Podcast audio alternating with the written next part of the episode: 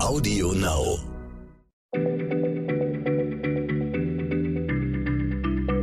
Schneller Schlau, der kurze Wissenspodcast von PM.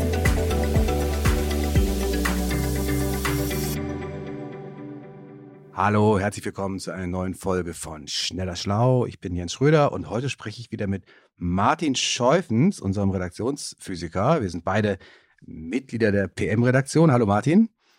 Hallo Jens. Martin, du hast letztlich eine sehr seltsame Idee in unserer Redaktionskonferenz äh, für den Podcast gesagt. Du hast gesagt, lass uns mal über nichts reden. Und ich hoffe, wir schweigen jetzt nicht uns einfach zehn Minuten an. Äh, ich glaube, das könnten die Zuhörer nicht lange durchhalten. Es wäre auch eine schöne Idee, einfach mal zehn Minuten nichts zu sagen. Aber nein, keine Sorge, ich will nicht nichts sagen, sondern ich will über das Nichts reden. Ist es möglich, dass an einem Ort nichts existiert? Diese Frage haben sich tatsächlich Menschen seit vielen Jahrhunderten gestellt. Sie haben immer neue, überraschende Antworten gefunden bis heute. Ja, Sie sollten mal in meine Geldbörse gucken, da existiert nichts drin. Nein, aber das ist ja tatsächlich interessant, dass sich Leute in der Geschichte darüber so Gedanken gemacht haben. Da bin ich mal gespannt, was, was hat die Leute denn so am Nichts interessiert in der, in der Geschichte des Geistes? Also es, es klingt ein bisschen paradox, aber je besser man das Nichts versteht, umso besser versteht man das, was ist. Und das wirst du jetzt in dieser Folge auch merken.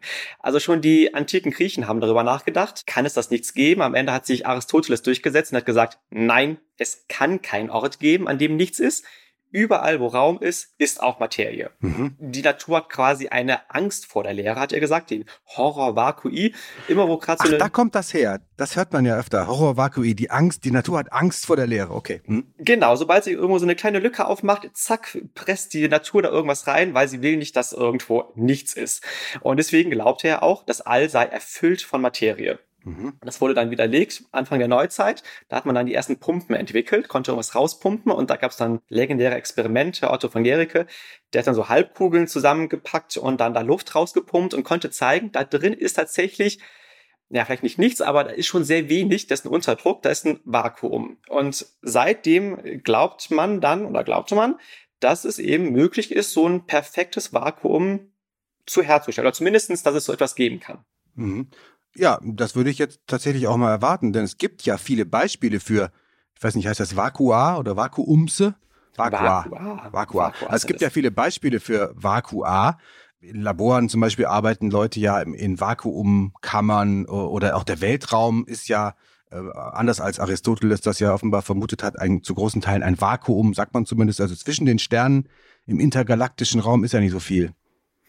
Tatsächlich, also gerade im intergalaktischen Raum, also in dem Raum zwischen den Galaxien, nicht zwischen den Sternen, da ist echt am wenigsten los überhaupt. Da hast du vielleicht ein Molekül oder nur ganz wenige Moleküle pro Kubikmeter. Das habe ich also fast quasi nichts. Äh, auf der Erde sind die Vakua jetzt nicht ganz so dolle. Also in so einem Labor, da hast du schon auf so einem Kubikmeter eine Billion Teilchen sind schon, aber das gilt schon als Top-Vakuum für einen Forscher oder für Forscherinnen. Übrigens ein richtig tolles Vakuum steht bei Karlsruhe da haben wir ein Experiment, das heißt Katrin. Physiker lieben es, ihre Experimente nach Frauennamen ja. zu benennen. Und dieses Experiment Katrin, das ist eine riesige Kammer, so groß wie ein Haus. Und das haben die komplett leer gepumpt. Und das ist wahrscheinlich das größte Vakuum auf der Erde, das größte Nichts auf der Erde. Also als ich mir das anschauen durfte, ich war echt begeistert. Da stehen wahrscheinlich immer Leute vor und sagen, gehen Sie weiter, es gibt hier nichts zu sehen vor dem Vakuum. Da muss man als Physiker wahrscheinlich trotzdem begeistert sein, wenn man nichts sieht da. Also zusammengefasst ist die Lehre der heutigen Folge, die ich jetzt bisher mal so empfinde, so, man kann vielleicht kein perfektes Vakuum auf der Erde schaffen, man kommt ihm aber recht nah mit starken Pumpen, kann alles Mögliche aus irgendwelchen äh, Volumina rauspumpen und äh, ja, ein Raum ohne Materie, zumindest äh, wenn man jetzt die perfekte Pumpe annähme, dann wäre das also möglich. Nee, halt, nicht so schnell. Ehrlich gesagt, erst jetzt wird es so richtig spannend, wenn wir jetzt diskutieren. Also, wir können immer bessere Pumpen bauen, wir können immer mehr Atome rausholen, um ein perfektes Vakuum zu erschaffen. Das kannst du quasi nicht auf Knopfdruck machen, da musst du am Ende Glück haben. Also, dass alle Atome wirklich den Weg durch die Pumpe finden, das kannst du nicht kontrollieren. Du kannst aber eben recht gute Unterdrücke erschaffen. Aber selbst theoretisch, wenn wir alle Teilchen rausholen, ist das Vakuum nicht leer. Niemals. Hm.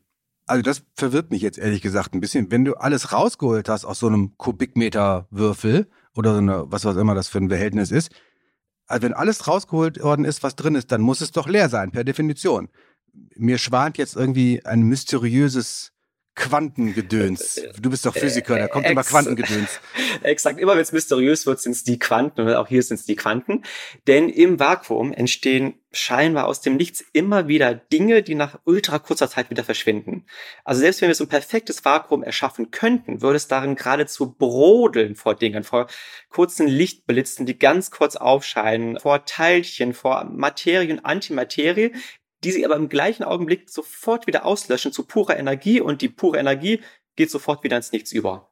Also das ist bei Quanten ja oft so, aber äh, das hier ist jetzt wirklich auch wieder schwer zu verdauen. Also Dinge, die aus dem Nichts entstehen und dann schnell wieder verschwinden, ganz viele davon und das soll überall im Kosmos passieren, jederzeit. Das klingt ein bisschen mehr nach, fast nach Zauberei als, als nach Physik. Und wenn ich so drüber nachdenke, dann denke ich, das kann eigentlich nicht sein. Also die Physik widerspricht dem doch, die, die ich gelernt habe zumindest. Da gab es doch diesen Satz, Energie kann nicht entstehen, Energie kann nicht vergehen. Energieerhaltungssatz. Ja? Und du sagst jetzt, dass da aus dem Nichts Energie entsteht und wieder verschwindet in einem Vakuum. Das passt ja irgendwie nicht zu dem, was, was man so weiß in der Physik. Ja, das ist tatsächlich ein sehr guter Punkt. Also dieses Phänomen, das heißt übrigens Quantenfluktuation, da waren die Physiker jetzt nicht ganz so catch wie bei Katrin. Also Quantenfluktuation müsst ihr uns merken. Im ersten Moment denkt man wirklich, der Energieerhaltungssatz, das widerspricht dem, mhm. weil eben kurzzeitig Energie ist, da ist und dann wieder weg. Der Energieerhaltungssatz gilt aber nur für Zeiträume wie in unserem Alltag. Und der ist im Vergleich dazu zu diesen Zeiten wirklich enorm lang mittelt man über die Zeit, dann ist er doch erhalten. Ja. Klingt ein bisschen komisch, aber der Energieerhaltungssatz ist also für Zeiten, die nicht ultra kurz sind, ist er weiterhin gültig. Also Energie, das ist nicht möglich, dass die entsteht und dann auch langfristig bestehen bleibt. Ah, okay. Und Energie, die längere Zeit schon existierte, die kann auch nicht einfach verschwinden. Aber dieses kurze Aufflackern, das ist anscheinend doch möglich. Okay. Ja, also ein Hintertürchen im Energieerhaltungssatz, aber er bleibt weiterhin gültig. Eben aber genau. auch in solchen ultra kurzen Zeiträumen und das ist dann eben komplizierter, da ist es möglich, dass eben trotzdem kleine Blitze entstehen. Das ist ein bisschen anders, als wir es in der Schule gelernt haben, in diesen ultra kurzen Winzzeiträumen. Okay, also mir beginnt jetzt langsam schon der Kopf zu schwirren. Trotzdem noch eine Frage. Kann man das Phänomen Quantenfluktuation, hast du es jetzt genannt, kann man das erklären? Also warum es im Nichts ständig brodelt vor so kurzlebigen Blitzdingern?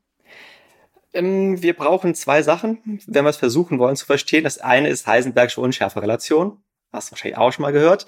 Das heißt vereinfacht die Eigenschaften von so einem ganz, ganz, ganz kleinen Ding in der Mikrowelt. Das ist nicht immer so ganz eindeutig, welche Eigenschaften es hat, sondern die Eigenschaften sind unbestimmt oder unscharf. Und so ein Teilchen hat dann zwar mal eine Energie, eine mittlere Energie, aber es kann auch mal ganz kurzzeitig mal eine größere Energie haben und dann schwirrt es wieder zurück zu seiner eigentlichen Energie. Und mhm. je kürzer der Zeitraum, umso mehr kann seine Energie von seiner eigentlichen Energie quasi abweichen. Mhm. Ah, okay. Und deswegen kann dann für so einen ganz, ganz, ganz winzigen Zeitraum auch mal so ein Energieblitz aus dem Nichts rauskommen und dann ganz schnell wieder ins Nichts vergehen, weil das Nichts dann quasi auch äh, unscharf ist? Ja, also ich finde die Formulierung ganz schön. Die das Nichts ist unscharf. Ähm, wir können es allerdings noch ein bisschen genauer erklären. Also normalerweise, wenn man eben über dieses Phänomen liest oder hört, Quantenfluktuation, dann heißt es immer, die Energie kommt aus dem Nichts. Das ist aber falsch. Deswegen habe ich eben auch immer extra gesagt, die Energie kommt scheinbar aus dem Nichts. Im Nichts gibt es nämlich etwas, was wir meist nicht sehen und wahrnehmen, was dann aber für diesen kurzen Moment eben dann doch so energiereich wird, dass wir es dann wahrnehmen. Und das wäre, was es im Nichts gibt? Quantenfelder. Aha. Und, und was sind die? Nach der heutigen Physik ist das, was wir, also das beste Theorie, die wir haben, die besagt, dass das ganze Universum ist durchzogen von Energiefeldern. Alles, was wir sehen und erleben, sind Interaktionen der Materie mit den Quantenfeldern ist schon sehr abstrakt. Ähm, aber wichtig ist eben, wenn du einfach alle Materie aus so einem Volumen rausnimmst und so ein Vakuum erschaffst, die Energiefelder, die bleiben da. Und die sind im ersten Moment gar nicht bemerkbar, aber die schwingen eben durch diese Unschärferelation. Die haben so ein bisschen Energie und sie schwingen und die machen dann auf sich aufmerksam. So ein bisschen wie bei so kochendem Wasser auf der Oberfläche, wenn dann so Luftblasen entstehen. So poppen dann auf einmal aus den Quantenfeldern so Teilchen hervor. Ich fasse zusammen, das Nichts, also das Vakuum, ist wie ein Kochtopf voller Wasser, dessen Oberfläche brodelt. du haust jetzt wirklich in kürzester Zeit irgendwie alles kaputt, wie ich mir das Universum bislang vorgestellt habe. Das muss ich erstmal verdauen. Aber hm, also wo scheinbar stilles Nichts ist, sind demnach Energiefelder, die brodeln. Wir merken sie kaum, aber sie sind da. Und ehrlich gesagt, wenn du das so erzählst, Energiefelder, die das Universum durchziehen, dann klingt das auch ein bisschen nach Esoterik. Kann das sein? Äh, ja, also Esoteriker lieben diese Energiefelder, die versuchen damit ihre spinnertsten Ideen zu erklären. Aber ganz klar, als Faustregel kann sich jeder merken, wenn irgendjemand sagt, dass diese Energiefelder unser Leben beeinflussen, das ist Quatsch. Nie und nimmer. Kann man bei jeder dieser Erklärungen immer, ist Quatsch. Und das gleiche auch bei Menschen, die versuchen zu erklären, dass diese Energie aus dem Nichts, die könnte man ja auffangen und dann äh, könnte sie all unsere Energieprobleme lösen. Quatsch, alles Quatsch. Also der Energieerhaltungssatz bleibt bestehen, wir können das nicht nutzen und diese ganzen Fluktuationen haben auch auf unser Leben, werden die keinen Einfluss haben. Ich kann auch meinen hartnäckigen Schnupfen nicht mit einer Quantenfeldtherapie hm, kurieren, verstehe. Also ich, ich bin beruhigt, dass immerhin diese eine Sache gültig bleibt. Energie kann nicht vergehen und kann nicht entstehen. Das war schon echt verrückt, was du heute erzählt hast. Also wenn man alle Atome aus einem Volumen, aus einem, aus einem bestimmten Raum rausnimmt und ein scheinbar perfektes Vakuum schafft, dann ist dieser Raum doch nicht leer, sondern es entstehen ständig und vergehen ständig darin Dinge, aber in so kurzen Zeiträumen, dass das eben äh, sozusagen auf der großen Skala nicht ins Gewicht fällt. Und das passiert alles, weil unser Universum durchzogen ist von Energiefeldern. Korrekt?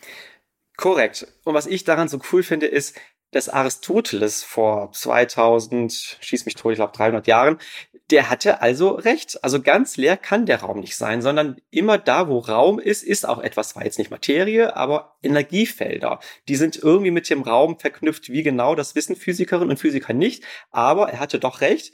Immer wo Raum ist, ist auch etwas anderes. Hm. Irre.